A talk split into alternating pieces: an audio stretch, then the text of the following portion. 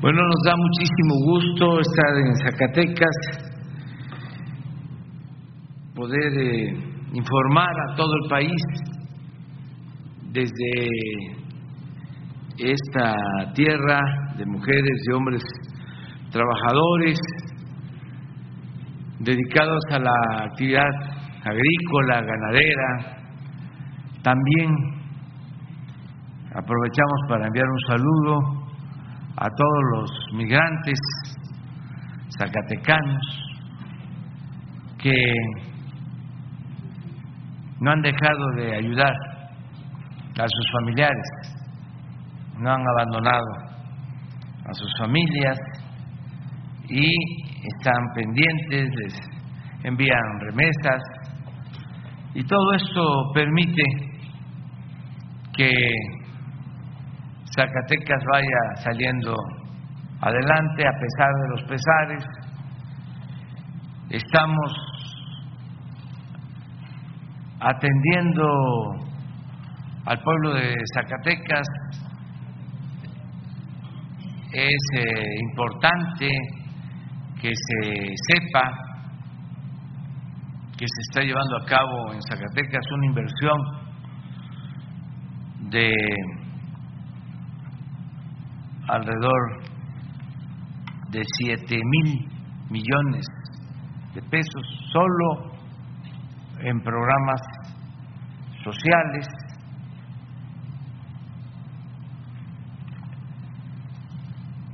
Aquí los jóvenes de Zacatecas están siendo atendidos.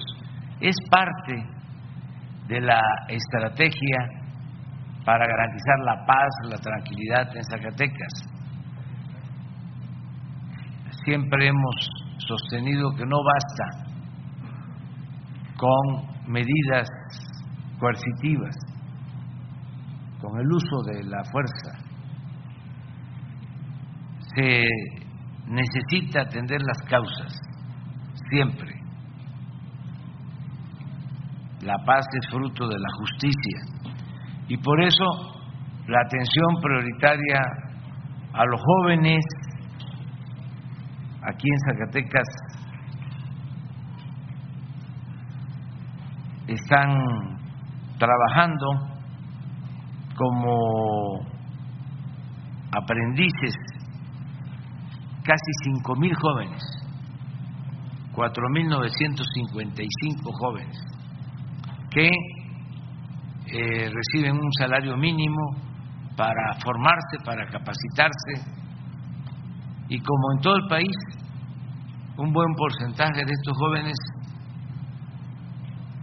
al año ya son contratados por las empresas, por los comercios en los que se forman es decir, los tutores ya los convierten en trabajadores de estos talleres o de estos eh, centros de producción. También 3.356 jóvenes universitarios reciben becas Zacatecas y todos los que estudian en la preparatoria, en el bachillerato, 53.297 reciben becas en Zacatecas. Son 53.462 familias también las que reciben apoyos para que sus niños puedan ir a las escuelas en el nivel básico, preescolar, primaria y secundaria. Aquí eh, se está trabajando en tres universidades públicas, se han entregado presupuestos de manera directa a 1.746 escuelas para que madres, padres de familia se hagan cargo del mantenimiento de aulas y de los planteles educativos. En Zacatecas, 147.945 adultos mayores reciben una pensión que es un derecho constitucional. Por cierto, esta semana que se empezó a, dispersar el recurso para las pensiones de adultos mayores, hubo algunas eh, dificultades que ya se resolvieron en la dispersión de recursos en el Banco del Bienestar, en las sucursales del Banco del Bienestar, pero ya se normalizó para informarle a todos los adultos mayores. Se tiene un contrato con una empresa que es la que maneja el sistema de dispersión de fondos en todos los bancos, es la misma. Y eh, en el caso de algunas sucursales del Banco del Bienestar, pues no funcionó el sistema. Sin embargo, eh, se pagó en ventanillas, hubo por eso largas colas, pero ya ayer se normalizó eh, el pago. Esto comenzó desde el lunes.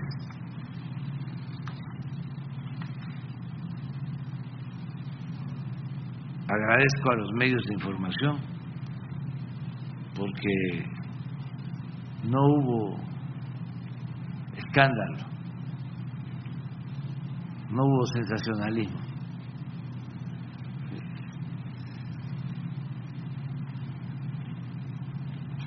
Sí habían cola en varias sucursales. También en Zacatecas 13.000 345 personas con capacidades diferentes tienen pensión, 3.512 niñas y niños de madres solteras tienen sus becas. Eh, aquí hay 56.000 productores que reciben su apoyo para cultivar la tierra de manera muy especial eh, se ha incrementado el precio eh, del frijol, el precio de garantía para los productores de frijol. Esto ayuda mucho aquí en Zacatecas.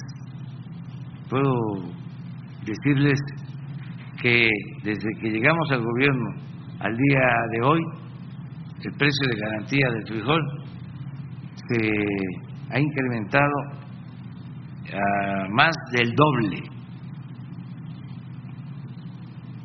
Y desde luego se está vendiendo ahora eh, no al precio de garantía, lo están vendiendo eh, a un precio más elevado por las circunstancias el precio de garantía son 16 pesos el kilo. Pero si lo quitáramos el precio de garantía, abusarían los intermediarios y pagarían menos. Se tiene frijol suficiente en el país, eh, somos autosuficientes en eh, producción de frijol. También eh, estamos ayudando para que en todos Zacatecas se entregue de manera gratuita el fertilizante. Esto es un gran apoyo para los eh, productores. Y así vamos a continuar apoyando a los productores del campo, vamos a seguir también con acciones de mejoramiento de vivienda, va a continuar el programa de la regularización de los carros extranjeros, se va avanzando aquí en Zacatecas y en todo el país. Pronto la secretaria de Seguridad Pública va a informar antes de que concluya el plazo. ¿Cuándo concluye el plazo? El 19. Hay que este, hacer el trámite antes de que concluya el plazo. Y va a informar de cómo vamos avanzando. Eh, quise iniciar dando a conocer estos datos, pues para eh, comentar de que Zacatecas tiene todo nuestro apoyo, todo nuestro respaldo. El gobernador David Monreal está trabajando con nosotros de manera coordinada y eh, estamos también muy conscientes, por eso nuestra presencia en Zacatecas, de que hay preocupación en la gente por el problema de la inseguridad y de la violencia. Por eso venimos a informarles de cómo vamos y sobre todo venimos a decirles que no están solos, que continúa el programa de apoyo de las Fuerzas Armadas, de la Guardia Nacional, a Zacatecas, que se ha avanzado, pero necesitamos reforzar este plan de apoyo a Zacatecas hasta que se consiga vivir en paz, en tranquilidad, vivir libres de miedos, y de temores, conseguir la paz. Y lo estamos logrando. Y repito, estamos eh, muy agradecidos con el gobernador David Monreal, que es nuestro compañero, que siempre ha estado trabajando de común acuerdo con todas las instituciones, con todas las secretarías del gobierno federal, sobre todo en lo que tiene que ver con lo que más le preocupa a la gente en Zacatecas, la seguridad. Y vamos a seguir así, trabajando juntos. Por lo general siempre habla primero el gobernador, pero ahora me tomé yo la atribución, ofrezco disculpa. Pero este ya es David.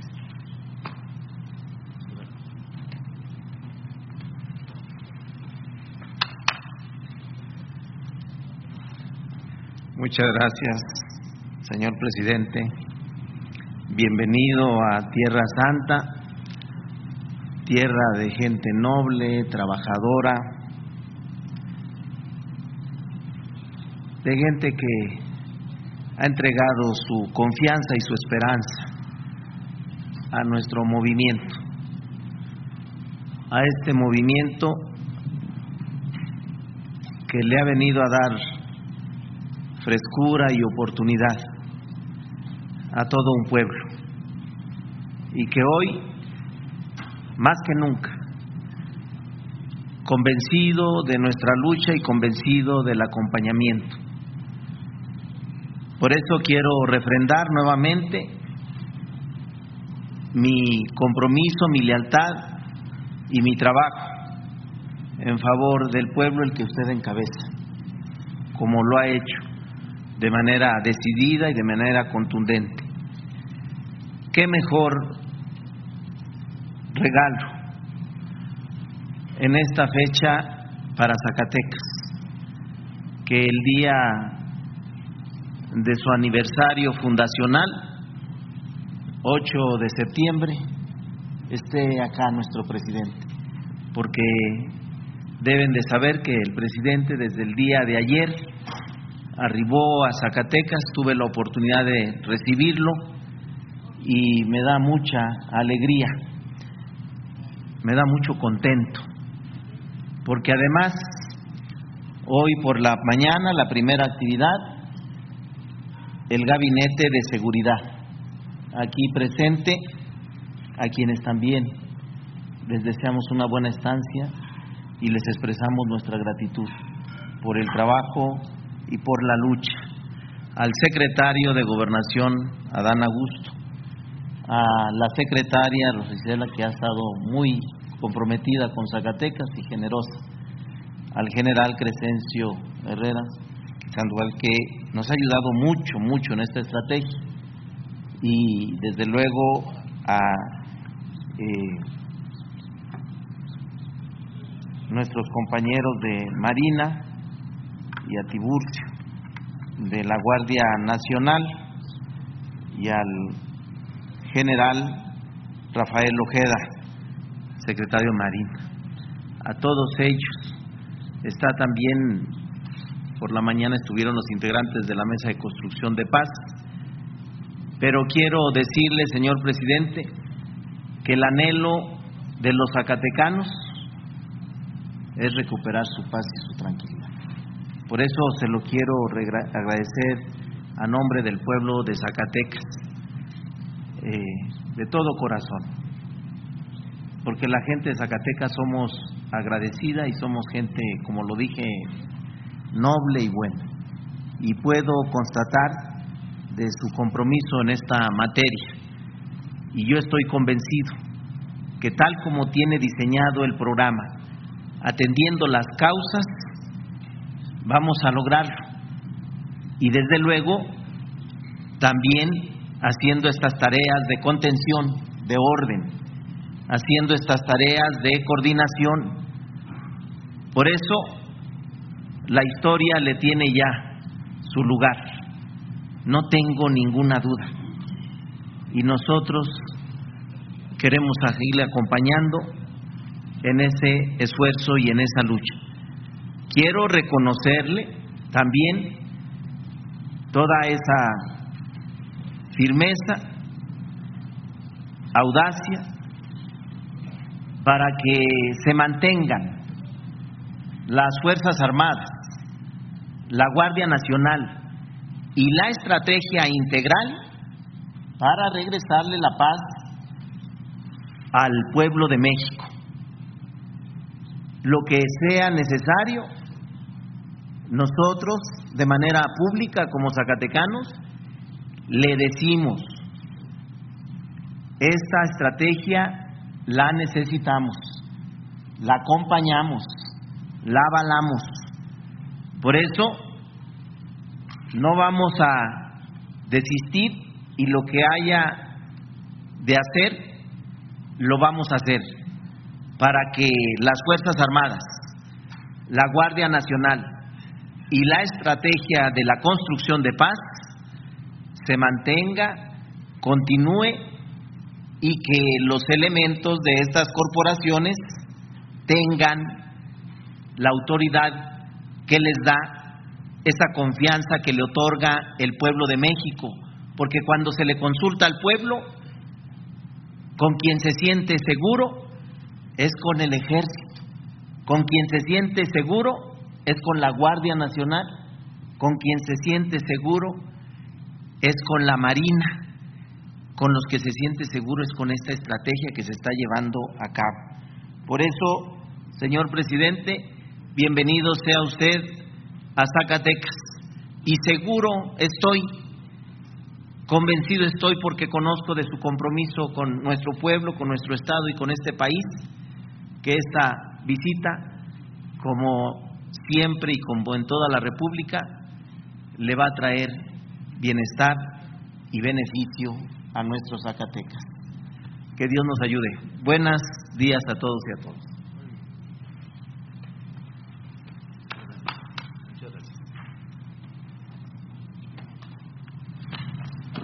Con su permiso, señor presidente. Buenos días a todos. Vamos a informar sobre la situación de seguridad aquí en el estado de Zacatecas. Adelante, por favor.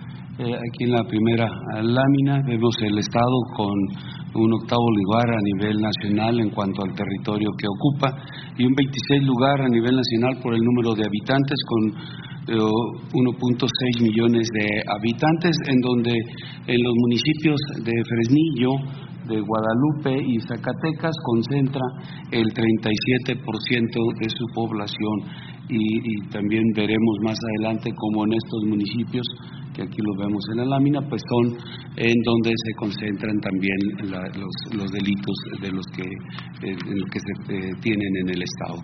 La asistencia del gobernador a las reuniones de coordinación estatal para la construcción de la paz y la seguridad, se han realizado 195 sesiones a partir de que el señor gobernador tomó posesión y en 180 ha estado presente, el 92%, y solamente en 15 ha habido un, una autoridad que lo representa para eh, atender la seguridad en el Estado.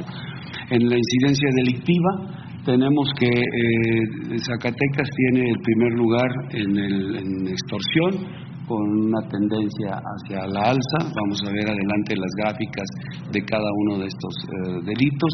En secuestro, el segundo lugar, pero con la tendencia hacia la baja. Homicidios dolosos, el cuarto lugar, la tendencia hacia la alza trata de personas, séptimo lugar, con tendencia hacia la baja. El robo de vehículos, 14 lugar, también con tendencia a la baja. En eh, el robo de transportes, 22 lugar, con tendencia hacia la alza. En robo a casa habitación, 26 lugar, con tendencia hacia la, la baja. Y en delitos de, impacto, eh, tiene el 20 lugar, es decir, reunidos todos, el 20 lugar, con una tendencia hacia la alza. Eh, vamos a ver cada uno de ellos. En extorsión, en julio, que es la información, la última información que tiene el Secretariado Ejecutivo del Sistema Nacional de Seguridad Pública, que está basado en las carpetas de investigación, pues hay 28 eventos de extorsión en julio. La tendencia es hacia la alza. Aquí lo vemos también en el acumulado y en la gráfica. Adelante en secuestro. En julio no tuvimos ningún evento aquí en el estado, tiene un segundo lugar, los números son reducidos, tiene seis nada más en lo que va del, del año, más de la mitad del año, y este, eh, su tendencia es hacia la baja. Homicidios dolosos, se presentaron 85 homicidios dolosos en julio, tiene el cuarto lugar a nivel nacional, eh, tiene 555 eh, en, lo que va del año. Aquí este, mencionar que en septiembre aquí podemos observar en la lámina cómo a partir de septiembre eh, las acciones que se han eh, tomado para garantizar la seguridad a la sociedad de, Zacatecas han, ha tenido un resultado y aquí se observa una tendencia ya hacia la baja. Y aquí si vemos en el acumulado anual lo que lleva con los meses que tenemos eh, ya este, en, el año, pues la proyección es que pueda estar en unos 400 más y eso significa ya este, tener una reducción en lo que se tenía en comparación con el 2021. Trata de personas, en julio no tuvo ningún evento de esta naturaleza, en el año ha tenido siete, su tendencia es a la baja y ocupa el séptimo lugar. En robo de vehículos, 117 en julio, con una tendencia a la baja, 720 en lo que va del año y un 14 lugar a nivel nacional. El robo en transportes, eh, dos eventos en julio, lleva 12 en el, en el año, su tendencia es hacia el alza, pero los números son eh, reducidos y lo vemos desde el punto de vista del lugar a nivel nacional que tiene el 22 lugar. En robo casa habitación tiene el 26 lugar, eh, tuvo 35 delitos de esta naturaleza, su tendencia es hacia la baja. El total de delitos de, de impacto tiene 796 registrados en julio, tiene el 20 lugar a nivel nacional, su tendencia es hacia el alza, pero los números también son reducidos. En cuanto a homicidios dolosos por entidad federativa en lo que va de la administración, el, el Estado tiene el 15 lugar con este, 3.041 homicidios, siendo la media, está por debajo de la media que es 3.259 a nivel nacional. Y, estos homicidios dolosos por cada 100.000 habitantes tiene el cuarto lugar con 187 por arriba de la media nacional que es 90. Eh, lo que es Fresnillo, Guadalupe y Zacatecas, estos tres municipios eh, concentran la, incidencia en homicidios dolosos, en robo de vehículos, en narcomenudeo.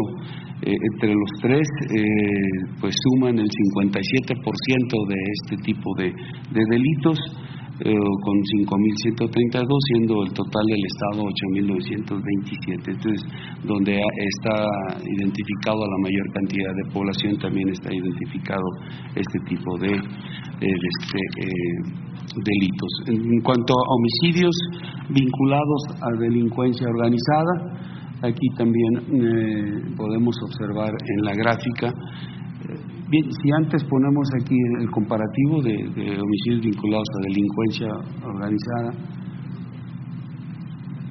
este es el, total de, homicidios de, lo que va de la administración aquí en Zacatecas. Homicidios vinculados a delincuencia organizada es el 81% y el resto de, homicidios de otra naturaleza el 19%. Eh, este, en homicidios, en este tipo de, homicidios dolosos, del 13 de agosto al, a julio del 22, el 56% está eh, vinculado a delincuencia organizada y el 44% a, este, al resto de, homicidios de esta naturaleza. De ahí que centramos eh, la, estrategia en atender esta parte de homicidios vinculados a delincuencia organizada, que es el mayor porcentaje. Este es, eh, o esa es la prioridad, atender esto, ¿no? Eh, además de, de, los otros tipos de delitos, pero, pero la prioridad está centrada a eh, los delitos vinculados a delincuencia organizada, que es, si regresamos por favor, que es esta gráfica, las acciones que se, se tomaron aquí, primero el 13 de agosto, un fortalecimiento de la estrategia basada en la coordinación, información, inteligencia, y focalización del esfuerzo operativo.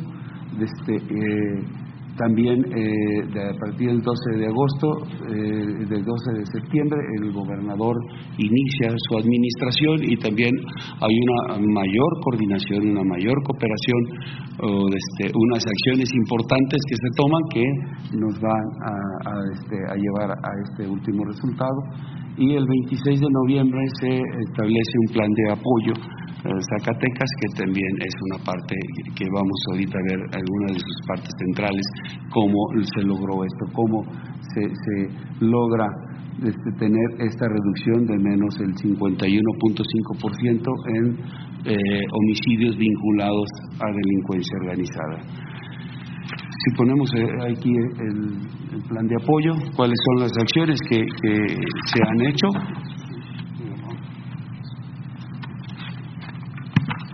Eh, aquí podemos observar eh, en 26 de noviembre del 21 se hace un reforzamiento al Estado, un reforzamiento con personal del Ejército, 460 elementos, 990 elementos de la Guardia Nacional con tres helicópteros que se despliegan en lo que es eh, eh, el Estado, eh, o previa identificación en la mesa de, seguridad de construcción de la paz, cuáles eran los, las áreas donde se estaba presentando la incidencia delictiva, se despliega. Y también en conjunto con esta actividad se realizó una operación seguimiento que consistió en apoyar a Zacatecas con el establecimiento de puestos militares de seguridad en todos los, estados eh, que colinda eh, Zacatecas. Y tuvimos 23 eh, puestos con 943 elementos del ejército participando, coadyuvando en los esfuerzos, en las acciones que se desarrollaban en, el Estado. Adelante, por favor. También eh, dentro de estas acciones se ubicaron nueve municipios con, con eh, falta de personal de policías para la seguridad pública y la Guardia Nacional asumió esta responsabilidad en estos nueve municipios con 390 elementos en total. Eh, también Aquí podemos ver en la gráfica el reforzamiento de lo que es el refuerzo del 24 de noviembre y la operación sellamiento, como tuvimos un total de 5.781 elementos, de ellos 2.897 del Ejército y 2.884 de la Guardia Nacional. Eh, también, como como parte de estas acciones para coadyuvar en, en, el esfuerzo se eh, desplegó o ha desplegado desde mayo del 22 a septiembre eh, la, eh, la, Fuerza de Tarea ah, Conjunta México. Son cuatro ocasiones en las que ha estado aquí, opera, regresa a México y de acuerdo a las circunstancias la volvemos a mandar. Han sido cuatro ocasiones.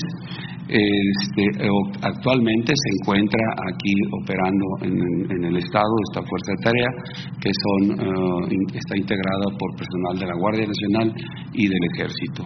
Eh, y en 11 ocasiones ha este, reforzado aquí eh, las operaciones la fuerza de tarea regional que esta está controlada por el comandante de la quinta región militar y que son efectivos de todas las las zonas militares que integran esa región y que vienen a apoyar aquí a desde Zacatecas. Adelante. Esta es eh, la, gráfica que ya mencionábamos de, hecha de otra manera, donde aquí vemos desde diciembre del 18 cuál era el comportamiento de los homicidios vinculados a delincuencia organizada, como la tendencia era totalmente hacia la alza.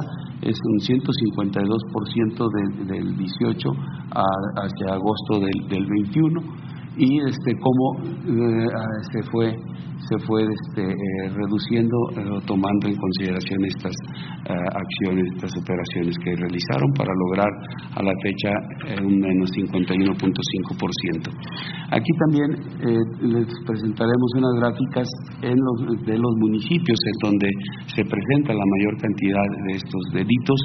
Y aquí observamos en Guadalupe Zacatecas una disminución del 30, 33%, en Fresnillo de 64% y Zacatecas se ha logrado una contención. Eh, todavía faltan ahí acciones que debemos de hacer para lograr la reducción, pero desde ahorita tenemos esta contención.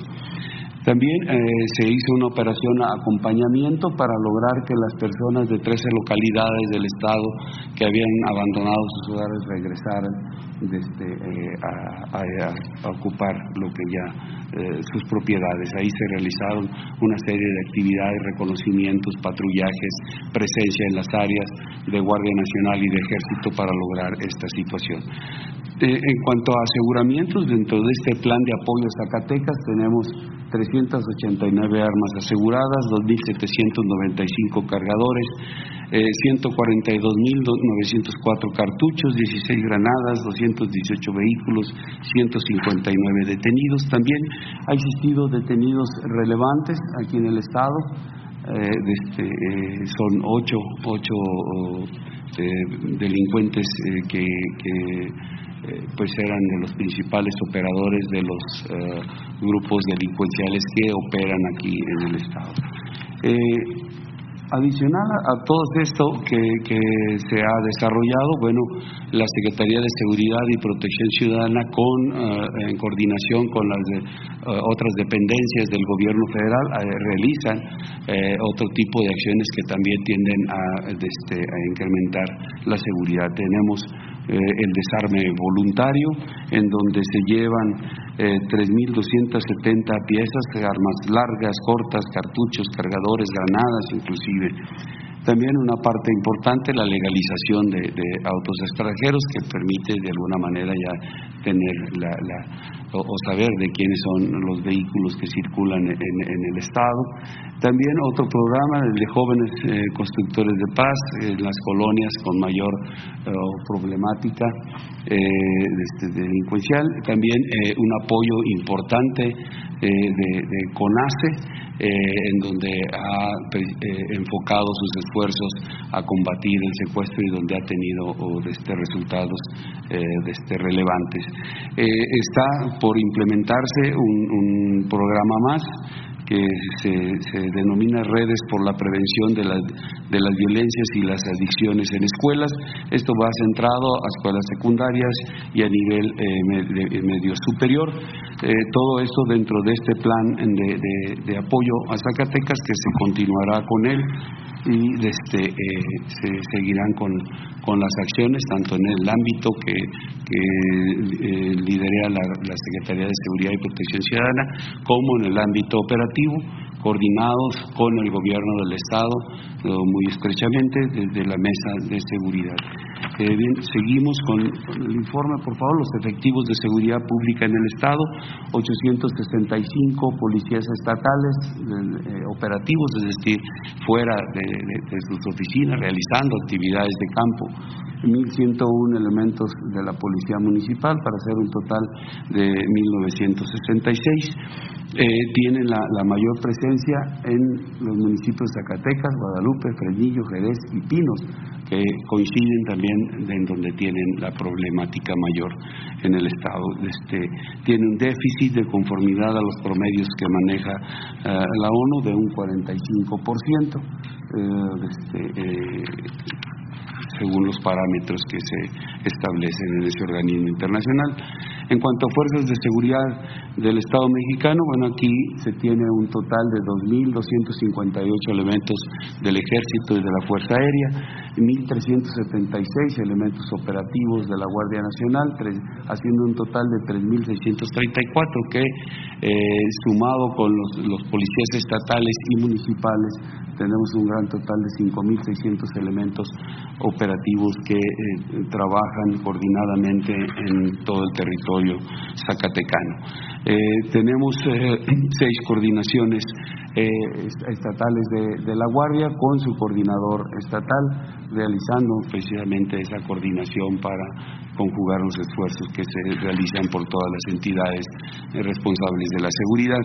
En cuanto a construcción de compañías de la Guardia Nacional, aquí en el Estado en el 2020 se construyó una en Jerez, eh, en el 21 tres instalaciones, Moyagua, Río Grande y Zacatecas, ya totalmente eh, terminadas. Eh, en el 2022 están proyectadas nueve, está Guadalupe con dos, Valparaíso, está Fresnillo con dos, Villanueva con tres y Sombrerete.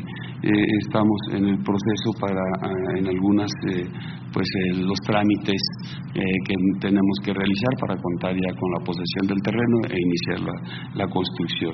También hay una instalación más que fue cedida por el ejército a la Guardia Nacional para eh, este, su despliegue. En total, este, al final de este año tendrá el Estado 14 instalaciones de compañías de Guardia Nacional desplegadas en su territorio. En cuanto a recursos federales y estatales en materia de seguridad pública, en el Fondo de Aportaciones para la Seguridad Pública, el Estado cuenta con 257.3 millones de pesos y en el fortalecimiento de los municipios y demarcaciones territoriales 1.193.6 millones de pesos. En cuanto a los aseguramientos eh, relevantes, los aseguramientos eh, en lo que va de la administración, tenemos 17.2 eh, toneladas de marihuana, 1.033 detenidos, 1.287 vehículos asegurados, 1.213 armas de fuego, eh, más de eh, casi 220 mil cartuchos, 6 mil cargadores, 76 granadas, 3.4 millones de pesos que le fueron asegurados a la delincuencia, 43 mil 216 dólares. En cuanto a búsqueda y rescate, ha habido dos, dos eventos, se ha activado a 50 elementos del Ejército, de la Fuerza Aérea y de la Guardia Nacional, habiendo asistido a cuatro personas. Y Finalmente, en lo que corresponde al plan DN3 y el plan de la Guardia Nacional, eh, estos planes han beneficiado a 10.210 personas, se han atendido 197 eventos participando 4.198 del Ejército y 397 vehículos de esta misma fuerza y de la Guardia Nacional 394 efectivos con 36 vehículos. Se han atendido 94 incendios forestales, 63 heladas, 16 accidentes vehiculares, 13 lluvias fuertes, 4 incendios urbanos, 3 accidentes ferroviarios, 2 derrumbes y 2 explosiones. Esta es la, situación del Estado en cuanto a seguridad pública. Muchas gracias. Es todo, Bueno, pues vamos. Uno de Nacional y uno de Zacatecas. Adelante.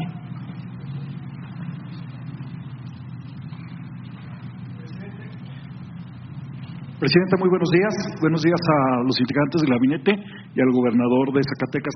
Soy Omar Niño, eh, de O Noticias de San Luis Potosí. Lo que me gustaría preguntarle en primer término es cuál es el diagnóstico de lo que ha sucedido en Zacatecas con el tema de la inseguridad.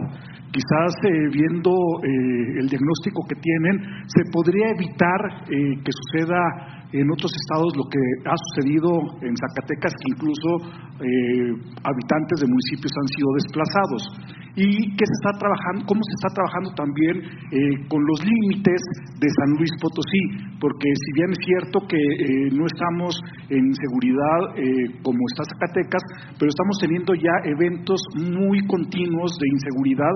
Le pongo un ejemplo, el municipio de Cerritos en San Luis Potosí, en donde se han pues visto en los últimos meses enfrentamientos en donde han muerto incluso familias completas. Hay un caso de una familia en donde muere eh, el esposo, la esposa, dos hijos.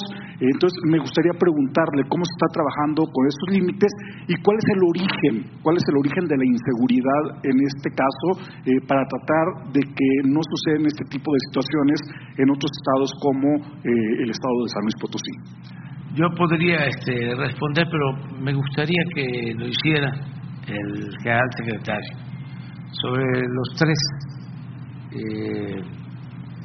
asuntos que preguntas. Uno, eh, ¿a qué se atribuyen las eh, causas de la violencia en Zacatecas?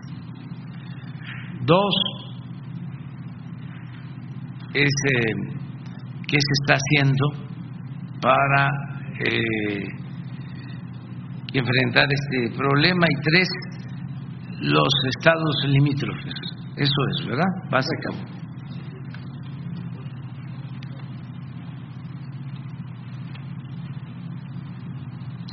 Bien, eh, el estado de, Zacatecas eh, este, tiene una ubicación eh, sumamente estratégica en la cuestión de, de comunicaciones. ¿no? Es un nudo de comunicaciones, es un un lugar donde, donde eh, ahí confluyen las carreteras que, que, pueden dirigirse a diferentes partes de nuestro país, principalmente hacia el norte. Eh, si ustedes ven el mapa, si podemos eh, poner, por favor, para observar ese nudo de comunicaciones. Aquí, aquí vemos. Y, aquí volvería a decir, los municipios con mayor cantidad de, de este, ciudadanos, de habitantes, los municipios que tienen la mayor cantidad de delitos, pero coinciden precisamente con los lugares donde están los nudos de comunicaciones, esta, esta confusión de una serie de carreteras. Entonces, para las organizaciones delictivas es importante tener una presencia en estas áreas para poder desarrollar sus actividades de movimiento, de trasiego de drogas eh, en el territorio. No le, no le conviene tener una parte de control o de presencia aquí porque no tiene una conexión, pero en esta sí es importante para poderse dirigir. Pues aquí tenemos Aguascalientes, aquí tenemos Jalisco, aquí tenemos San Luis Potosí, aquí está Durango. Entonces, este, es, es eh, eh, la presencia en esos puntos resulta ser importante para, para eh, esas organizaciones. Eh, Digamos que han elegido lamentablemente a Zacatecas como un centro de operaciones para desplegar el trasiego y eh, pues las incidencias delictivas? No, es, es la situación geográfica que vive Zacatecas y es las condiciones de, este, de, los uh, vías de comunicación. Y eso también ha sido en el pasado, también pues aquí la, batalla de Zacatecas fue la que permitió a, las fuerzas revolucionarias llegar a la Ciudad de México. Este era un punto importante, al igual que hoy, hoy lo tiene eh, eh, Zacatecas, al desarrollar todas las vías de comunicación hacia los diferentes estados, pues eh, se vuelve un, un punto sumamente este, importante para, para ellos como lo es para el país en diferentes eh, eh, áreas, ¿no? en la parte económica, en la parte de comunicaciones, eh, también tiene esa importancia, pero bueno, la delincuencia lo toma y lo desarrolla de esa manera. Por eso los, los enfrentamientos entre ellos están dados en estos, en estos estados, por tener, perdón, en estos municipios, por tener ese, ese control. ¿no? Eh, y, si lo unimos por la parte de narcomenudeo, bueno, estas las áreas que tienen una mayor eh, cantidad de población es donde pueden eh, realizar esa actividad ilícita de narcomenudeo y entonces se convierten estos municipios en un mercado este, a disputar por parte de las organizaciones delictivas, ¿no? Este podría ser el, eh, pues eh, el por qué, el por qué, es lo que está sucediendo. Ahora, en, los estados eh, colindantes, como ya cité, se implementó una operación sellamiento que desde de, si bien le hicimos, tuvo un periodo, esta continúa de manera intermitente de conformidad a lo que van viendo las mesas de coordinación. Lo que aquí se ve del Estado eh, en reunión con el, con el gobernador también se analiza en los demás estados y nuestros comandantes de zona tienen una ah, este, comunicación, una coordinación importante y, y si eh, eh, Zacatecas ubica en la mesa de seguridad que puede tener problemas hacia Durango por algunas circunstancias que se han presentado. Entonces entran en coordinación y de manera conjunta hacen alguna eh, acción que vaya enfocada a, este, reducir eh, pues eh, el efecto de, la presencia delictiva. ¿no? De, ahí que se tomó esta, inicialmente esta esta operación donde se cubrieron todos los límites. Aquí tenemos, aquí mencioné 23 puestos militares, 943 elementos. Aquí en Coahuila se pusieron 4, San Luis Potosí 4, Aguascalientes 4, Jalisco 3, Nayarit 4, Durango 4. Entonces, eh, esto los comandantes lo tienen muy presente dentro de la coordinación y donde hay necesidad, en la actualidad se aplica de inmediato la operación sellamiento para poder este, eh, actuar en contra de, la delincuencia. Entonces, es, es, lo, que, lo que hacemos. ¿Cuál era la otra los desplazados. Ah, sobre eh, los, desplazados. Bueno, hicimos también una actividad, ya lo mencionaba, si podemos la lámina por favor. Eh, aquí tendríamos que eh, generarle o, buscamos generar una confianza en la sociedad para que, pudieran regresar a sus hogares.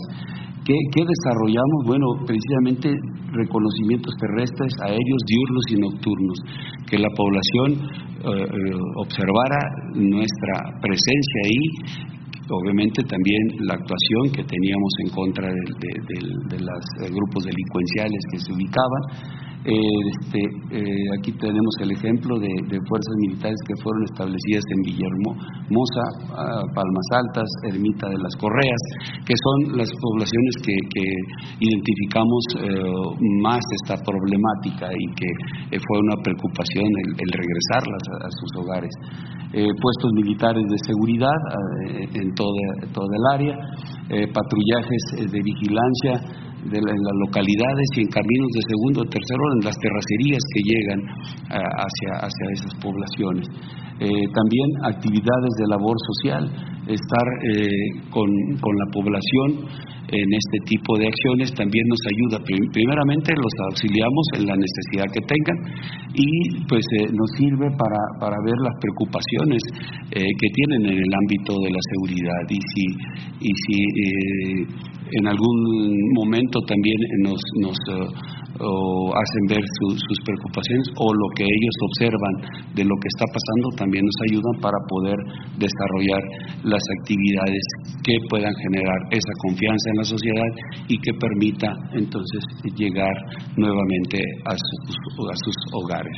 Eso es lo que, realizamos y repito, todo esto se ve en las mesas de seguridad con el, señor gobernador, con todas las instancias de seguridad. Ahí, ahí se analiza cuáles son estas problemáticas y en base a, las fuerzas que se tienen, a las acciones que se han desarrollado, que se, están desarrollando, pues ya se, determina qué específicamente se, tendrá que reforzar o implementar para lograr este, pues, eh, la, atención de, de, esta situación de seguridad que se vea. Gracias. Señor presidente, en mi segunda intervención, más que una pregunta, es una exposición de un tema muy doloroso en Villa de Ramos, San Luis Potosí, en la Herradura, que usted conoce porque fue a inaugurar eh, un, centro hospitalario eh, casi al inicio de su gestión. Una niña llamada Camila, de tres años de edad, murió, eh, la diagnosticaron muerta, entró dos veces al hospital comunitario de Salinas, el doctor la diagnostica muerta y la niña le es, le es entregada a la funeraria. La llevan de Salinas de Hidalgo a Villa de Ramos y la niña no estaba muerta y despierta cuando se encontraba en su ataúd. Pasó por por lo menos tres doctores, está todo documentado en la investigación que hemos hecho. Además, eh, la persona que la diagnosticó, que fue el doctor que estaba en el hospital comunitario de Salinas, encierra a la madre de familia, a la mamá de Camila, eh, en un consultorio y ya no la dejan ver. Y aquí vemos que hay una cadena, una cadena de corrupción y una cadena, eh, pues, eh, muy triste de que están haciendo, por lo menos en este caso, todo mal. me voy a permitir leerle de manera muy breve un fragmento de la carta que la mamá de Camila me pidió que eh, se lo hiciera saber, para que vea en qué situación vive. Dice, señor presidente, le suplico ayuda. Mi niña es hija única y murió por negligencia. Quiero justicia. Mi esposo se fue a trabajar hace tres meses a los Estados Unidos y no pudo estar en el velorio. Le pido 500 pesos que debo a la funeraria y no tengo dinero para ir a la fiscalía. Justicia para mi pequeña Camila, Marijane que es la mamá. Además, no nada más esto, eh, no nada más pasó por el dolor de la muerte de su hija. El fiscal de San Luis Potosí, después de, ocho días de haber eh, sucedido el caso, le pide a la madre de familia, a la mamá de Camila, que denuncie el caso. La mamá ya había ido dos veces a la fiscalía y le habían dicho, venga mañana porque tenemos mucho trabajo. Hoy, del 18 de agosto al día de hoy, el director del hospital sigue en funciones, el, eh, médico que la diagnosticó mal y que se le entregó a la funeraria sigue en funciones, la funeraria no ha sido investigada porque agarró el cuerpo, ni siquiera se le preparó, revivió la niña, eh, hay dos actas de defunción de la eh, niña Camila y pues, señor presidente, creo que este es un caso eh, que se puede poner atención para que no vuelvan a suceder este tipo de situaciones, sobre todo en hospitales que están en municipios y en localidades muy pobres. Eh, y hacerles saber que la familia de Camila quiere justicia y solicita de su ayuda. Sí, este, pues sí, es muy lamentable el caso, doloroso. Eh, para hacer la investigación sobre eh, posibles delitos de negligencia, corrupción, y para ayudar a la familia le voy a pedir a Rosa Isela Rodríguez que se haga cargo, que por favor le ayudes a darle toda la información y se atienda este asunto. Gracias, presidente. Lamentable y triste. Y ojalá y pronto pueda ir a San Luis Potosí, no nos olvide. No, no, está pendiente, vamos a todos lados. Este, de Zacatecas. Es que San Luis.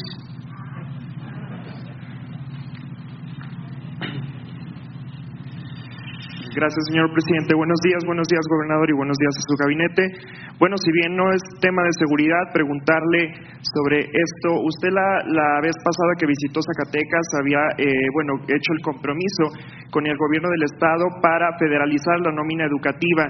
La pregunta sería, ¿para cuándo? Y también, en este sentido, otra pregunta, eh, bueno, si hay alguna obra de infraestructura importante para lo que queda de este sexenio en Zacatecas. Se ha hablado de un hospital de tercer nivel que ya mencionó el gobernador, eh, que requiere Zacatecas ya de acuerdo a su población y también las peticiones de la ciudadanía sobre ampliar a cuatro carriles el tramo carretero federal Zacatecas-Aguascalientes. Esas serían mis preguntas de manera puntual, presidente.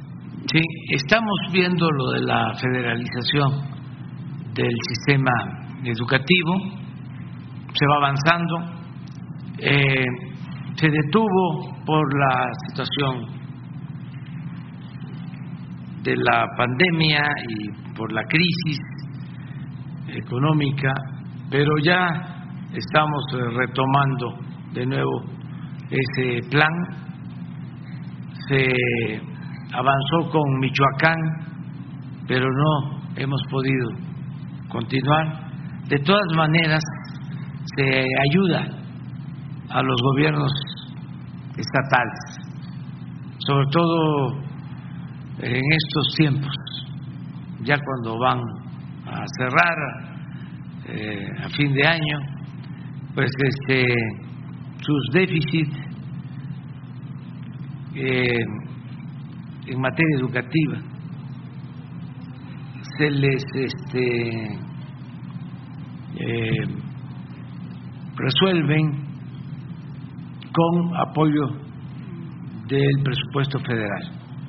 Ya lo estamos haciendo. Desde luego, eh, queremos que se use para eso, ¿no? Para que los maestros, los trabajadores al servicio del Estado, no dejen de recibir sus sueldos y sus aguinaldos, que es lo más importante en eso hay un compromiso. Y se está avanzando también en la federalización del sistema de salud. Ya llevamos tres estados,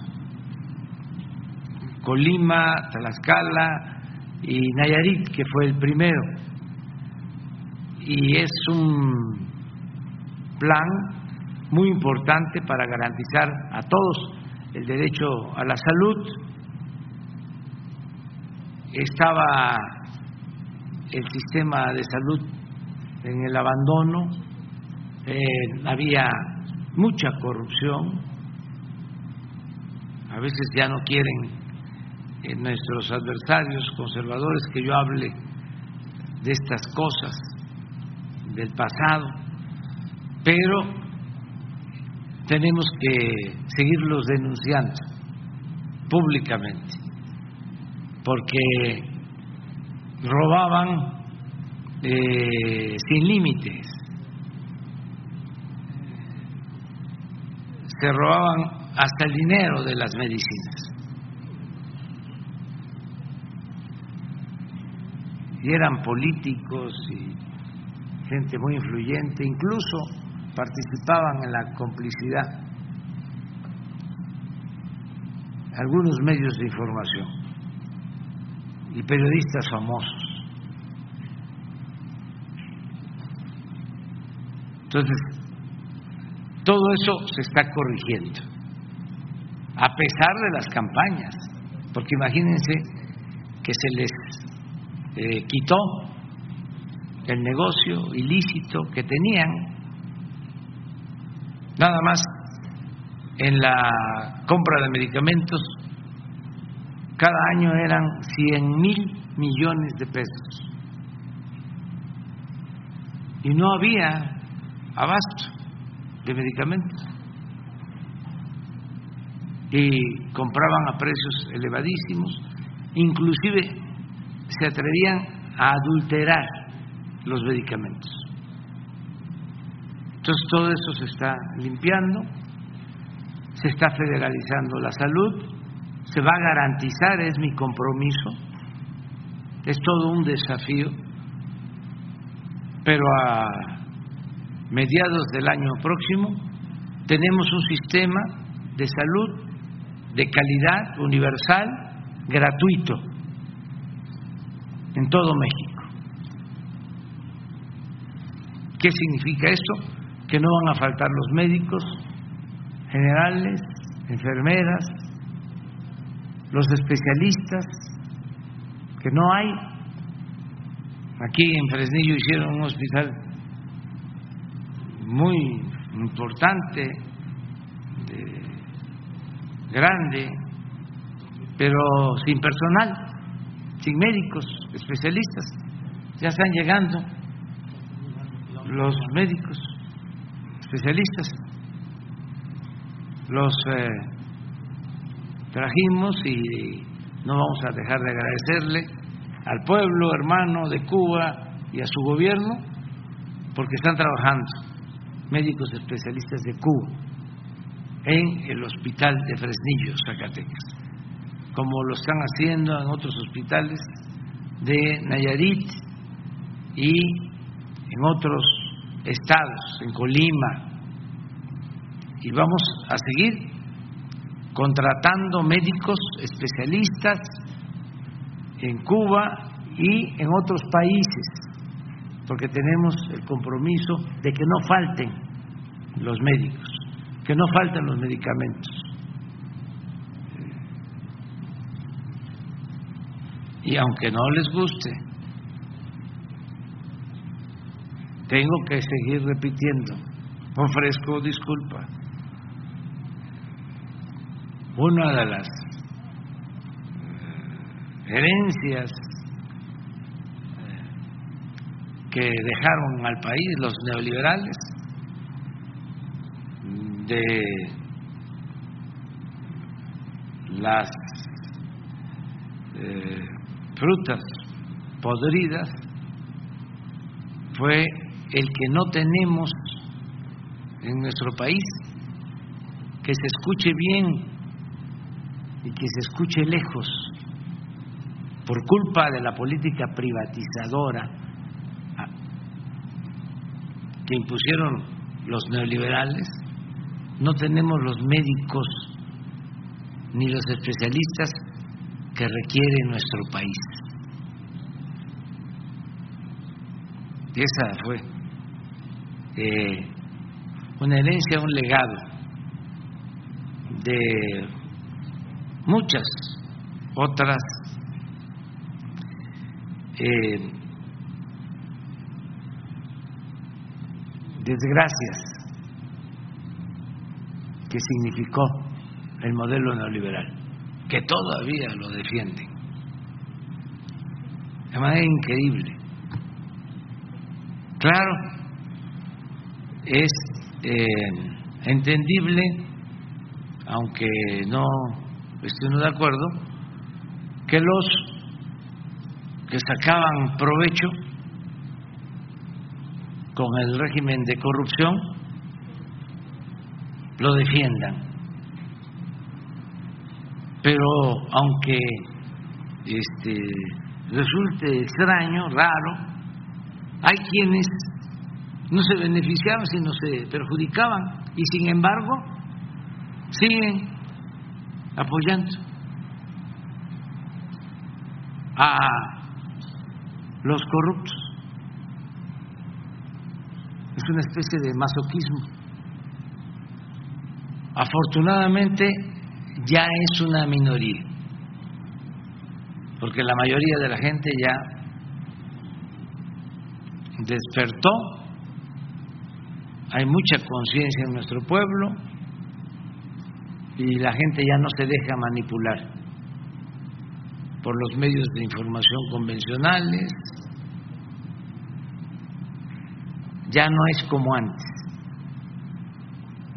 Por eso el país va saliendo, vamos eh, transformando y con la pandemia, con la crisis económica mundial, con la inflación mundial, con todos estos factores que, por cierto, son externos,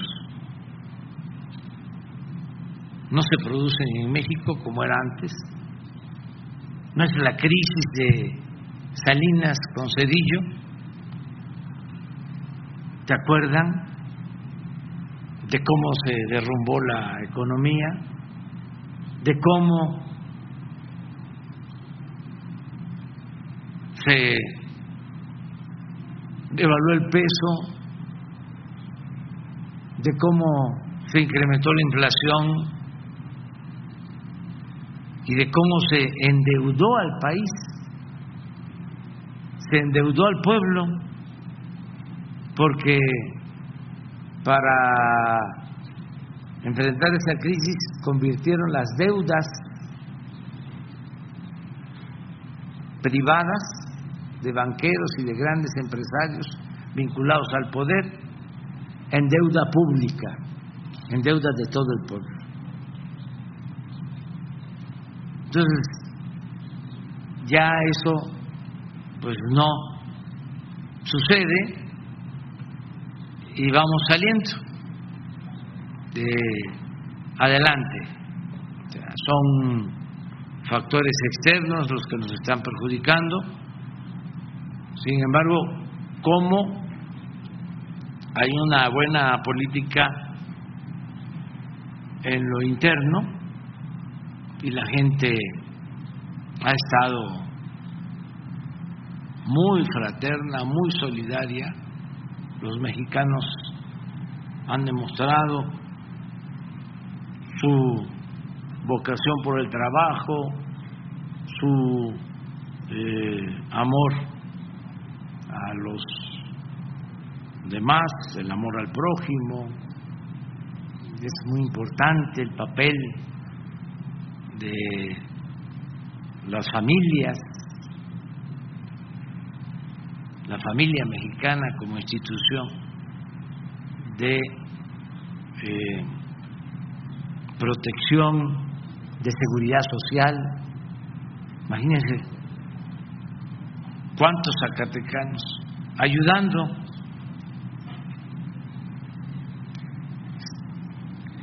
a sus familiares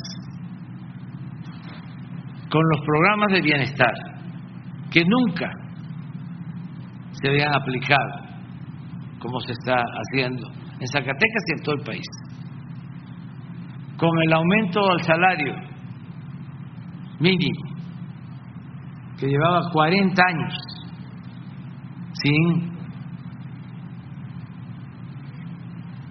que se considerara importante incrementar el salario. 40 años con pérdidas del poder adquisitivo del salario, porque inventaron, también me tengo que repetir, de que si aumentaban el salario iba a haber inflación. Eso lo inventaron los tecnócratas corruptos. Entonces, por eso, en casi 40 años no aumentaron los salarios. México eh, fue de los países que eh, en los que menos creció el salario en el mundo bueno, pues ahora es programas sociales, aumento del salario mínimo, reparto de utilidades en las empresas. Pregúntale a los mineros de Fresnillo, de Plateros,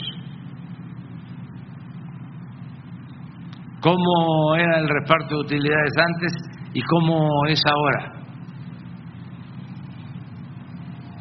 Nada más de un año a otro pasó el salario, el reparto de utilidades de los trabajadores de 100 mil millones a 200 mil millones. Reparto de utilidades.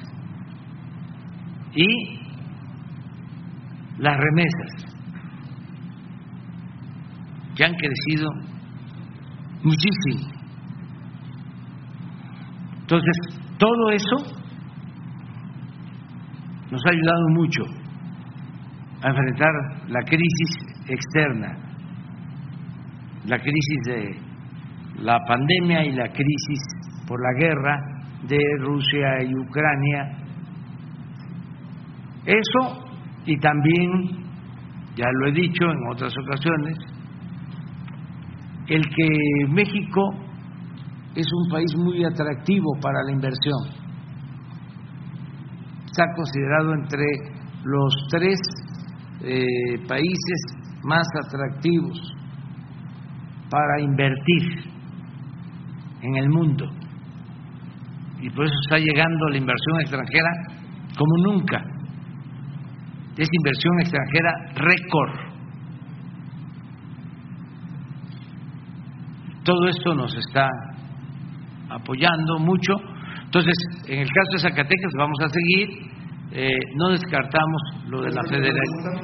Pregunta, presidente, de la obra de infraestructura, ¿se ha hecho ya la demanda de un hospital de tercer nivel o en este caso alguna mega obra como la ampliación a cuatro carriles de la carretera Zacatecas-Aguascalientes por autopista? Se está este, analizando, vamos a, a ver este, cómo seguimos ayudando a Zacatecas, porque también el propósito que tenemos es eh, no eh, dar a diestra y siniestra concesiones para ampliar carreteras, para construir autopistas, si las va a pagar la gente.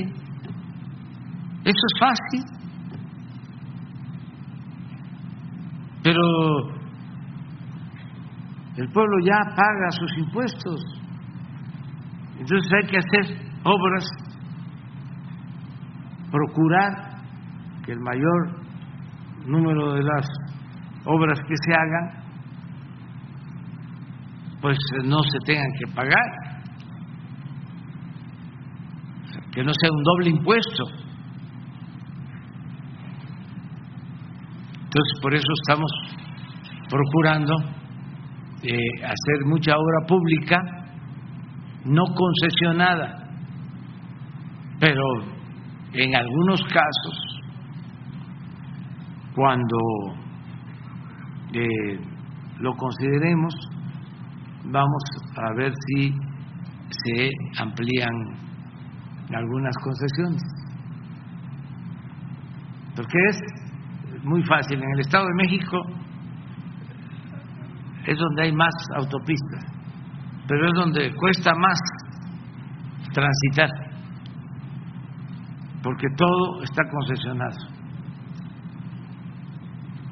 Todo está concesionado.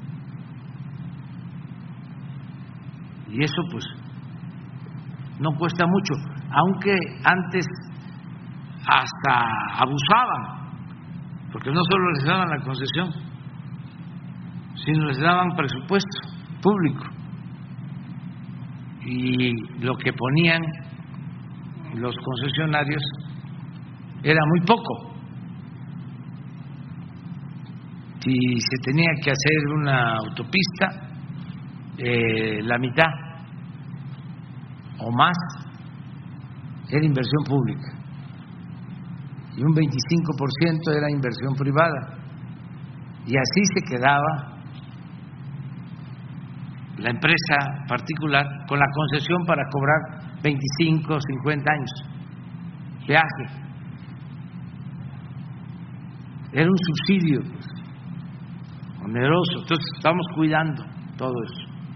Pero sí eh, vamos a seguir ayudando a Zacatecas que tienen un buen gobernador. Nacional.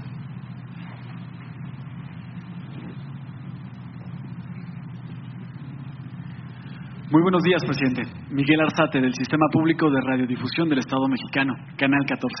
Preguntarle, presidente, ayer en el Senado de la República, tras una sesión de casi 14 horas, se aprobó esta propuesta que salió de su administración para que la Secretaría de Defensa Nacional se haga cargo administre a la Guardia Nacional. Eh, en esta sesión larga eh, hubo eh, mayoría de votos a favor, hubo dos abstenciones. una de esas abstenciones fue la del senador Ricardo Monreal, quien también en estos días pasados, hace poco, se habló que presuntamente buscó negociar con la oposición desde esta votación, de esta propuesta, como la dirección de la mesa directiva en el Senado. Preguntarle, señor presidente, ¿cómo vio la jornada en el Senado de la República? ¿Cómo vio el actuar de los senadores? ¿Y qué opinión le merece el, el actuar del senador Monreal? Si particularmente está bien, ha manifestado que todos los legisladores, representantes, representantes ciudadanos son libres, pero eh, negociar con la oposición para buscar dirigir la mesa directiva del Senado, esta iniciativa que ha manifestado su importancia que tiene, ¿qué opinión le merece? ¿Cómo vio a los senadores? Eh, ¿Cómo ve el caso del senador Monreal? Bueno, yo agradecerle mucho a los senadores por eh, aprobar esta ley. Eso es lo más importante. El que se aprobó la ley para que eh, la Guardia Nacional esté eh, operada, tenga la tutela, la guía, el ejemplo de la Secretaría de la Defensa Nacional. Eso es muy importante, porque lo he dicho varias veces y me voy a seguir repitiendo. La Guardia Nacional debe cuidarse para que no se caiga en el mismo error que se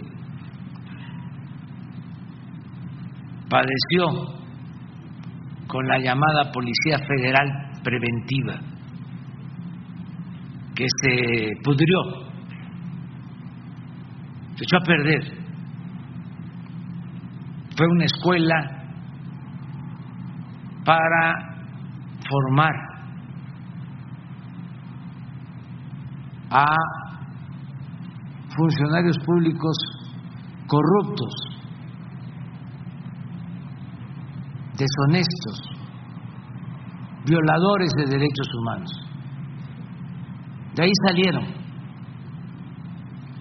García Luna, Palominos, todos esos. Yo no sé cómo.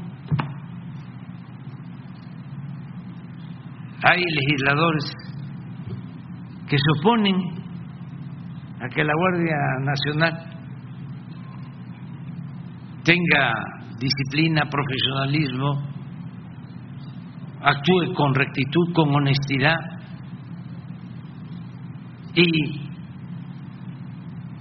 que se respeten y no se violen los derechos humanos. Me tiene anonadado, diría mi paisano Santa María, sorprendido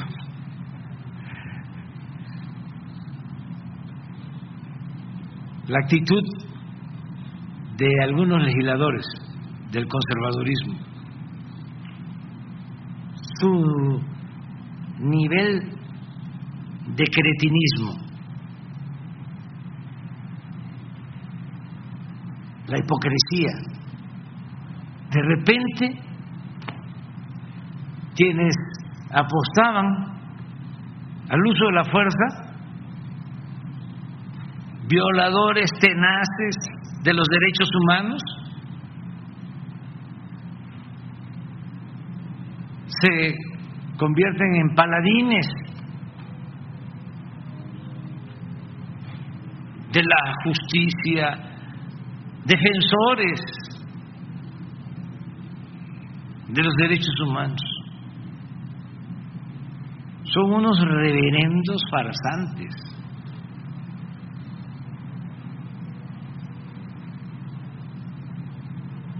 Entonces, qué bien que la mayoría de los legisladores actúan en forma consecuente. que eh, no saben, ayer lo dije, lo repito, de que García Luna, el hombre fuerte de Felipe Calderón, su brazo derecho,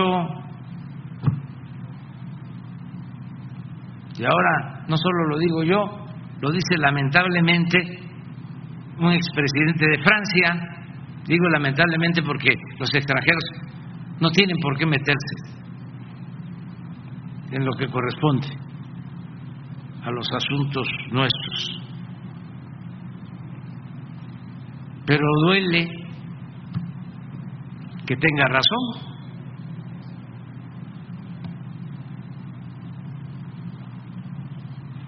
Entonces, ¿cómo nos van a comparar? Ahí andan los de derechos humanos de organismos internacionales que guardaron silencio cómplice durante todo el periodo de masacres y de torturas y de protección a las bandas del crimen organizado. Nunca dijeron nada. Y ahora, muy preocupados por la militarización en México.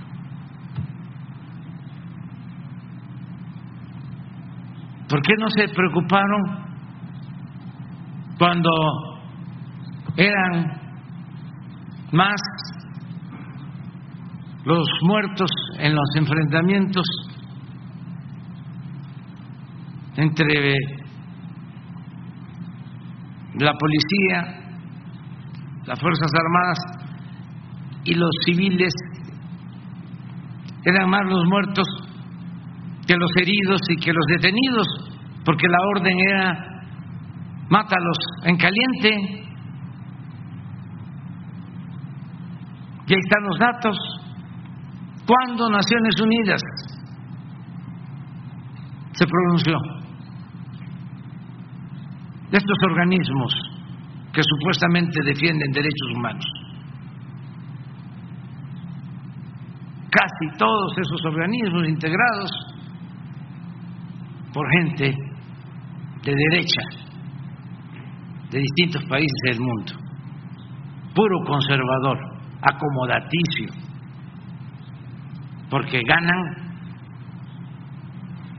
muchísimo dinero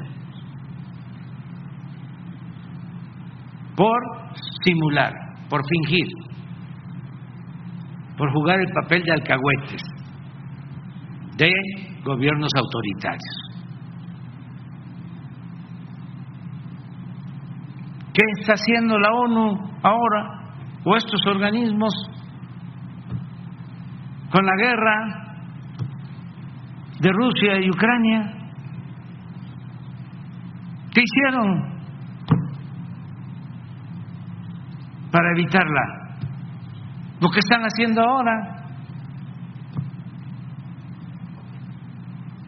para detenerla y que no siga el sufrimiento de la gente y los desplazados y todo lo que sufren los pueblos por las crisis económicas originadas por esa guerra y por otras. ¿Qué hace? ¿En qué está convertida la ONU? En un florero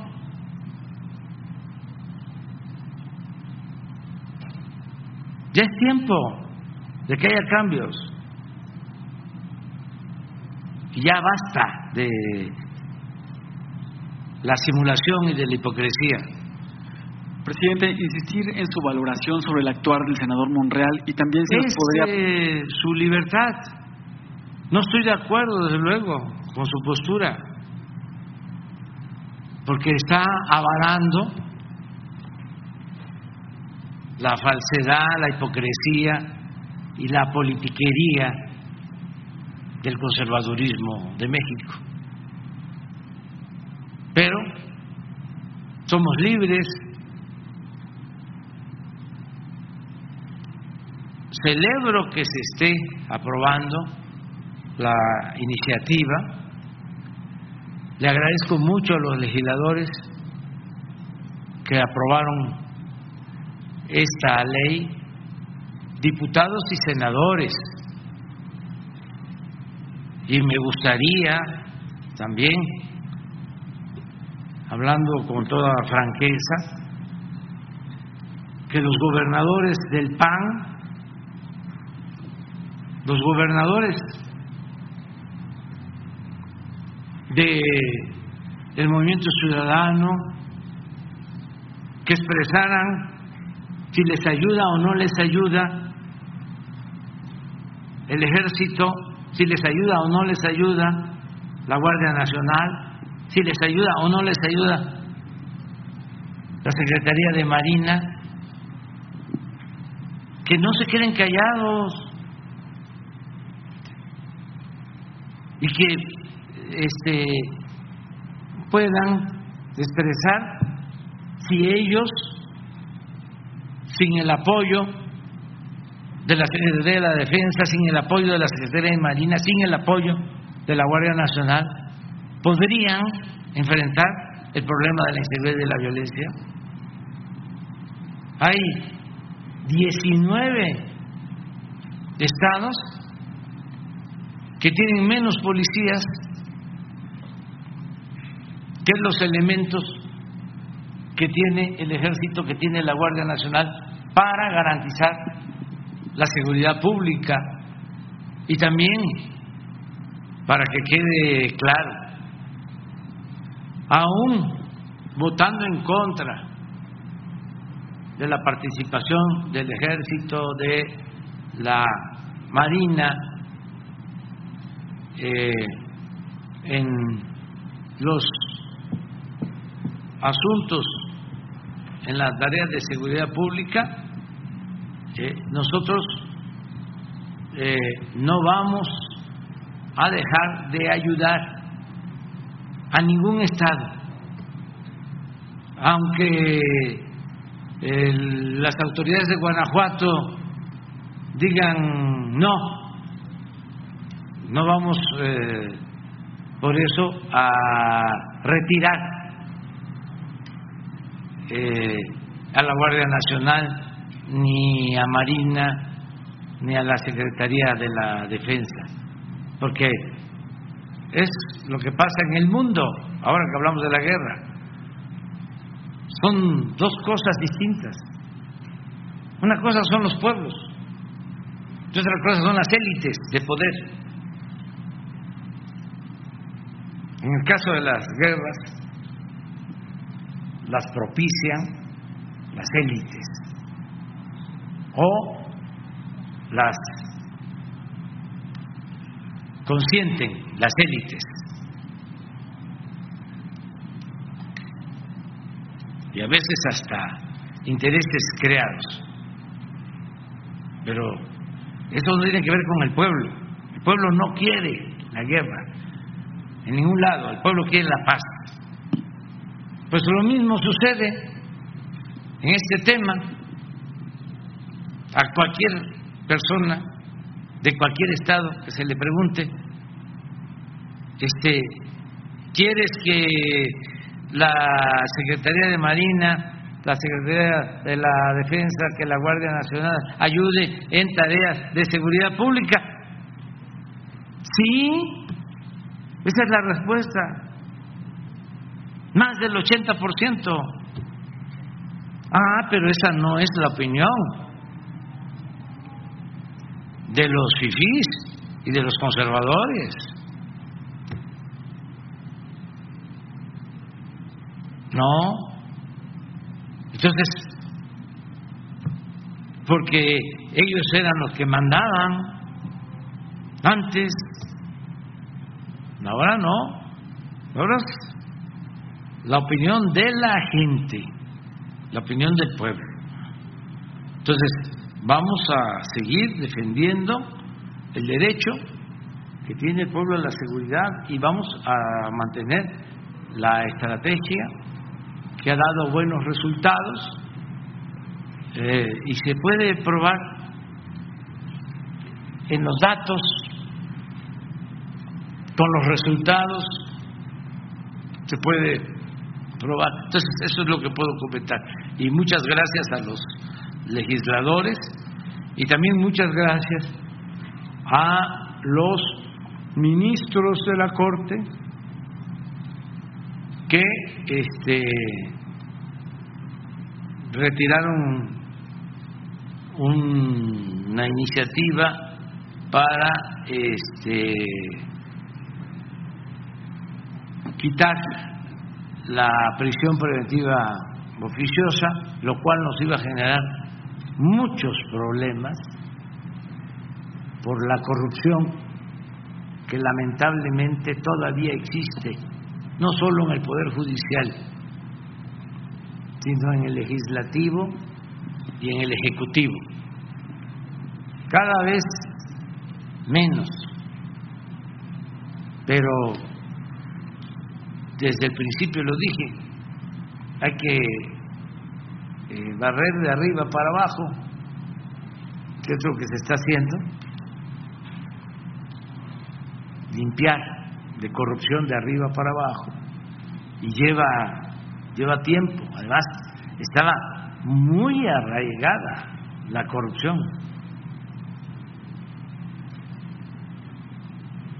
Al grado que hubo un presidente que llegó a decir que la corrupción era parte de la cultura del pueblo de México. Para atreverse a eso, le zumba. ¿eh?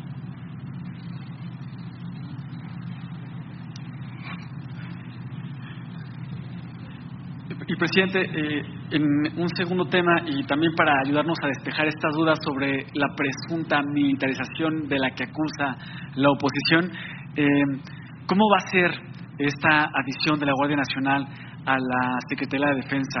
Eh, ¿Habrá cambio en sus operaciones, en su estrategia?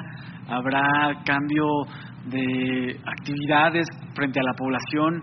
No sé si el, general secretario nos podría platicar si, ya tiene cómo va a ser eh, esa adición de la Guardia Nacional a la Secretaría de Defensa Nacional y también preguntarle, ayer se reunió con, con el líder del PRI, Alejandro Moreno, el general secretario, quien también manifestó hace poco que él hablaba de, de, que es importante tener a las Fuerzas Armadas en tareas de seguridad. Y también aquí destacar, eh, los gobernadores hablan de que es necesario. El gobernador Monreal, en su calidad de gobernador, hermano del senador, pero él como gobernador destacó y habla de este respaldo a esta presencia de la Guardia Nacional, del Ejército, de la Marina, apoyando a la ciudadanía. Preguntarle cómo va a ser este plan para adherir a la Guardia Nacional a la Secretaría de Defensa Nacional y de qué fue la plática con Alejandro Moreno que tuvo ayer el secretario general, si nos pudiera eh, platicar. No sé si el general quiera, a mí me gustaría nada más que en el caso de lo de la Guardia, este, como vamos a estar la semana próxima tratando el tema, el desfile del día 16 eh, tiene como distintivo la eh, representación más destacada de la Guardia Nacional. Y vamos a estar hablando de eso, eh, de la importancia de que tengamos eh, una institución de seguridad pública eficaz, honesta, profesional, disciplinada. Ya se ha logrado mucho, pero vamos a dar a conocer todo el plan. Podemos hacerlo eh, el lunes o el martes, si se, si se prepara. El, martes, martes, ah, pero el martes es 13, y vamos a, este, a conmemorar la gesta de los niños héroes. Este, lo podríamos hacer entonces el 14, el miércoles, si les parece, se hace la exposición. Y si quiere este, atender a lo de, lo de la visita, eso sí, ya, este, la instrucción que tienen todos los secretarios es de eh, que haya siempre diálogo y recibir a cualquier persona.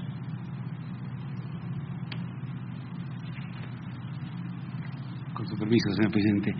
Bien, eh, esta reunión que tuvimos fue de carácter informativa, que les eh, dimos a conocer, bueno, precisamente lo que hemos desarrollado eh, las Fuerzas Armadas, la Secretaría de la Defensa, en el ámbito de la Guardia Nacional, cómo, eh, cuáles fueron sus orígenes, de dónde se tomó el proyecto, qué se analizó, cuántos países analizamos para poder establecer cómo eh, era, iba a ser la propuesta que, le haríamos al señor presidente para este, este proyecto, eh, analizar cuáles fueron los orígenes de esas otras instituciones, instituciones con más de 200 años a través de, todo el mundo, eh, en donde su origen principal fue precisamente militar, algunas de ellas con permanencia a la fecha de, lo, militar, algunas otras ya después de tantos años de consolidación, pues ya eh, ubicadas en otra área de las administraciones eh, eh, de, públicas de los diferentes países. También todo ese esfuerzo que, que, fue concentrado en diferentes acciones administrativas, acciones operativas, cómo empleamos una parte sumamente importante que tenemos en, lo que es Ejército y Fuerza Aérea, que es nuestro sistema educativo militar, este sistema educativo que es quien nos forma, que es de donde sale todos nuestros oficiales, todos nuestros jefes, nuestros generales, eh, eh, cómo eh, hacer que, pudiera colaborar con la, lo que es la formación de la Guardia Nacional como hoy en día tenemos en el Colegio Militar eh, pues eh, la licenciatura en seguridad pública que son eh, casi un poco más de, de, 700 hombres cadetes que están este, pues estudiando la licenciatura en seguridad pública y que son gente que va a egresar del plantel del mismo plantel donde, donde sale personal del ejército y, este, y, se va a, las filas de la Guardia Nacional.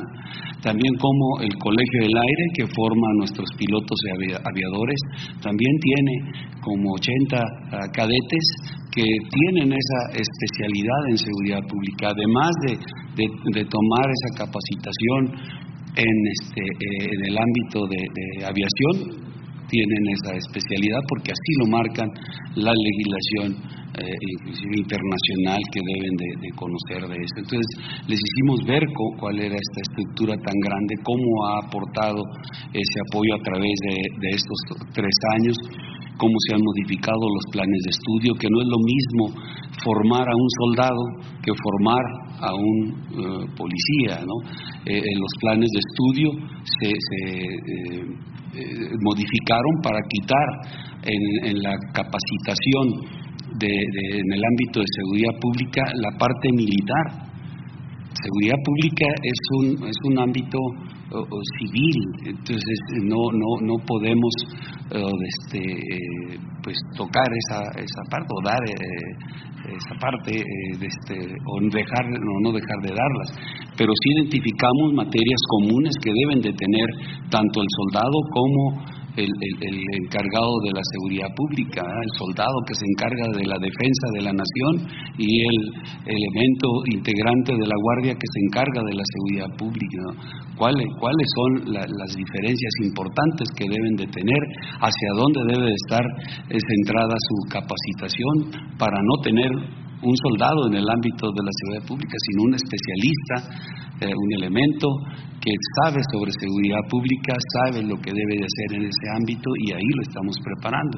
También todo lo que, lo que tuvimos que desarrollar en el ámbito de adquisiciones, darle a la Guardia Nacional las herramientas con las que eh, pudiera realizar su tarea, ¿no? Eh, eh, vehículos, armamento, este, equipo de diversa naturaleza, como también eh, eh, equipo de la eh, Policía Federal lo tuvimos que este, pues repotenciar, cómo nuestra industria militar entró a hacer trabajos importantes en todo el parque vehicular, parque vehicular que la Policía Federal lo tenía ya abandonado para venderlo ya como chatarra.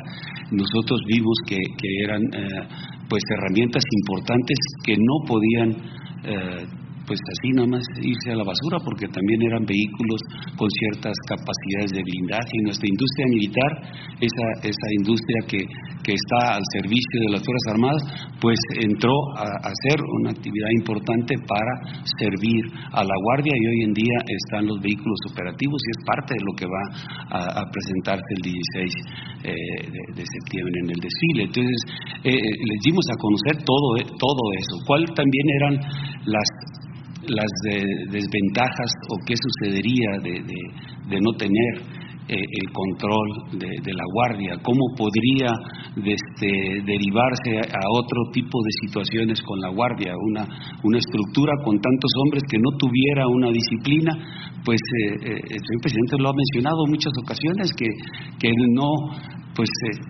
se puede perder se puede perder, por eso hay eh, el razonamiento de que hay que cuidarla, ¿no?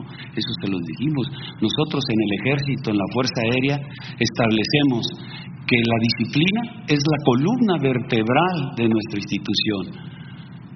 Somos una gran cantidad de hombres que si no tuviéramos disciplina, pues fuera una masa este, que haría las cosas que, quisiera sin, sin, llevar un objetivo.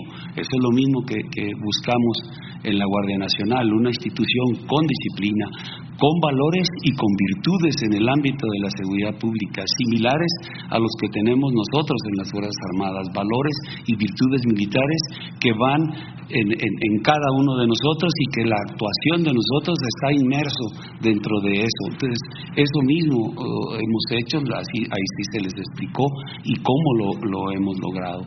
También eh, eh, se comentó de, esta, de esta iniciativa de incrementar eh, los años eh, en que eh, pues, seguiríamos en el ámbito de la seguridad pública.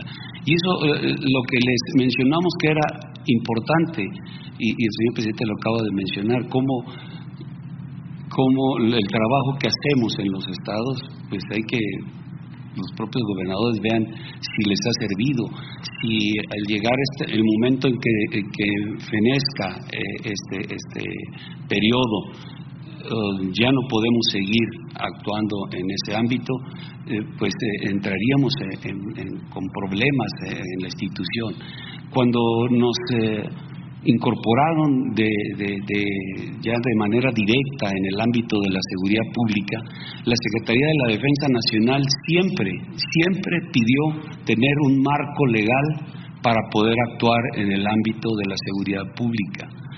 Y la respuesta fue nunca darnos ese marco legal, jamás nos lo dieron ni con las administraciones que nos metieron en, ese, en esta tarea, ni las subsecuentes. Jamás nos lo dieron. ¿Y qué situación eh, llevaba? Pues precisamente que nuestro personal actuara al margen de la ley, al filo de la navaja hacía acciones, cumplía órdenes y este, eh, tenía como resultado estar en prisión. A la fecha tenemos mucho personal que está en prisión porque en estos momentos no teníamos el marco legal para actuar en el ámbito de la seguridad pública. Eso, eso no, no, no queremos volver a, sufrir esa situación. Si se nos da la oportunidad de seguir eh, eh, apoyando a la seguridad pública, ese tiempo que nos, nos, sea mayor también nos va a permitir fortalecer de mayor manera la Guardia Nacional. Y al tenerla a, tener el control de la guardia, a tutelar la guardia, entonces nos va a permitir darle esa fortaleza para que en el momento que se establezca una fecha, pues ya la guardia podrá ser más grande. Hoy, en día el proyecto para el 2024 es que la Guardia tenga 150 mil hombres, que la Guardia cubra diferentes ámbitos de, necesidades en el ámbito de la seguridad pública. Tenemos gente en aduanas, tenemos gente en protección del patrimonio nacional, gente en el ámbito que, cuida eh, o evita la tala de, árboles. Tenemos una fuerza un estilo de lo que tienen en todo el mundo las policías, de los SWAT que le llaman, ahora tenemos una fuerza especial que, se conformó para, hacer esa actividad. Ah, tenemos, se, fortaleció el área de inteligencia que ya era importante lo que tenía la Policía Federal, hoy en día está fortalecida. Entonces se ha hecho mucho trabajo que este, eh, pues eh, queremos seguirlo haciendo y ya teniendo el control, esa tutela de, la, de la Guardia Nacional, pues nos va a permitir que en algún momento se fortalezca aún más y pues llegue eh, quizá el día en que, que sí tengamos que eh, realizar eh, las acciones netamente militares, netamente como soldados, que no las dejamos de hacer, también nos preparamos, también desarrollamos esa parte, porque nuestra misión principal es la defensa de la nación, la defensa de la soberanía. Para hacer esa parte debemos de estar preparados, pero todo lo que hacemos en la defensa de esa, en la preparación de esa misión nos sirve para lo que hacemos en el ámbito de la seguridad pública. Toda, toda esa parte axiológica que le damos a nuestra gente de valores, virtudes, la disciplina, eh, la capacitación, este, todo eso sirve también para, para lo otro y sirve para eh, proyectarlo hacia la guardia. Entonces no dejamos de hacer ninguna, ninguna tarea hay ninguna tarea. No dejamos de, estar en el ámbito de la seguridad pública, no dejamos de prepararnos para la defensa de la nación, para garantizar la seguridad interior, no dejamos de, este, tampoco de participar en los grandes proyectos del gobierno federal que van tendentes al desarrollo de la nación, que es una misión que tenemos tenemos establecido la cuarta misión en nuestra ley orgánica, establece que podamos desarrollar obras que vayan hacia el desarrollo de la nación. Entonces, pues eh, eh, esta fue eh, de, lo que comentamos, de lo que le hicimos ver este, a, los, diputados que tuvieron a bien asistir ahí. General, solo para cerrar, después de darle esta visión tan amplia al líder del PRI, de ponerle sobre la mesa los cambios tan importantes que se han dado en esta administración y que no ocurrieron con gobiernos del PRI y el PAN. La respuesta de Alejandro Moreno fue de respaldo, hubo algún reclamo o alguna petición y también preguntarle si lo solicitan los líderes del PRI, eh, perdón, del PAN y del PRD, ¿también habrá reunión con ellos? Eh, sí, sí, sí, si así lo quieren, pues nosotros podemos reunir de, este eh, de conformar las instrucciones del señor presidente, podemos hablar con cualquiera. Eh, lo que sí no, no, no pedimos eh, alguna respuesta. Nuestra postura fue hacerles el conocimiento nada más eh, lo que lo que teníamos que ver sobre la guardia y sobre esa propuesta de incrementar los años en el ámbito de la seguridad pública. Eh, no, no, no exigimos alguna cuestión o no preguntamos, sino nada más nuestra intención era precisamente proporcionar toda esa información y que ellos pues ya posteriormente darán sus, sus comentarios, sus opiniones sobre eso. La Sedena es una institución de Estado, no de partido. Si lo solicitan, hay reunión. Es, es, es, una institución que tenemos 109 años, nacimos en la revolución, que lo, lo, es nuestra, nuestro lema, la lealtad institucional, la lealtad a las instituciones eh, legalmente establecidas, la, la, lealtad a todas esas instituciones que conforman nuestra gran nación. Así hemos sido y así seguiremos siendo. Eso es lo que, lo que nos enseñan en, nuestro sistema educativo y eso es lo mismo que se busca para la guardia. esa misma manera de ser de nuestras Fuerzas Armadas, ahí estará reflejado en la Guardia. Será un organismo con, con todos esos eh, eh, eh, virtudes que conllevan a ser institucionales.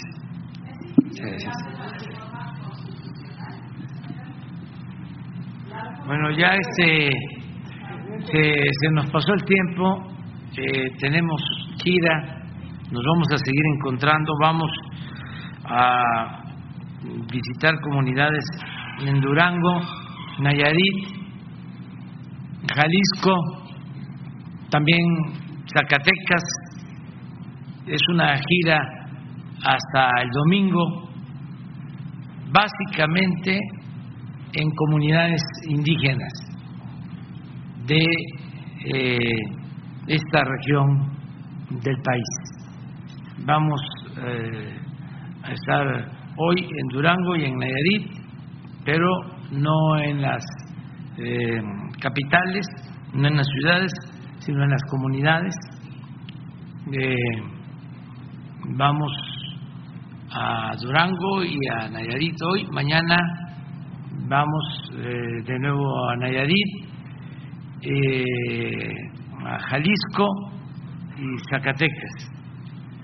y muy bien, yo apoyo totalmente a David, totalmente, no tengo ninguna duda. Este, lo conozco, nos conocemos desde hace muchos años eh, y cuenta con todo nuestro apoyo, con todo nuestro respaldo. Y este, nos da muchísimo gusto estar aquí, en Zacatecas y ya vamos a las gorditas. Bueno.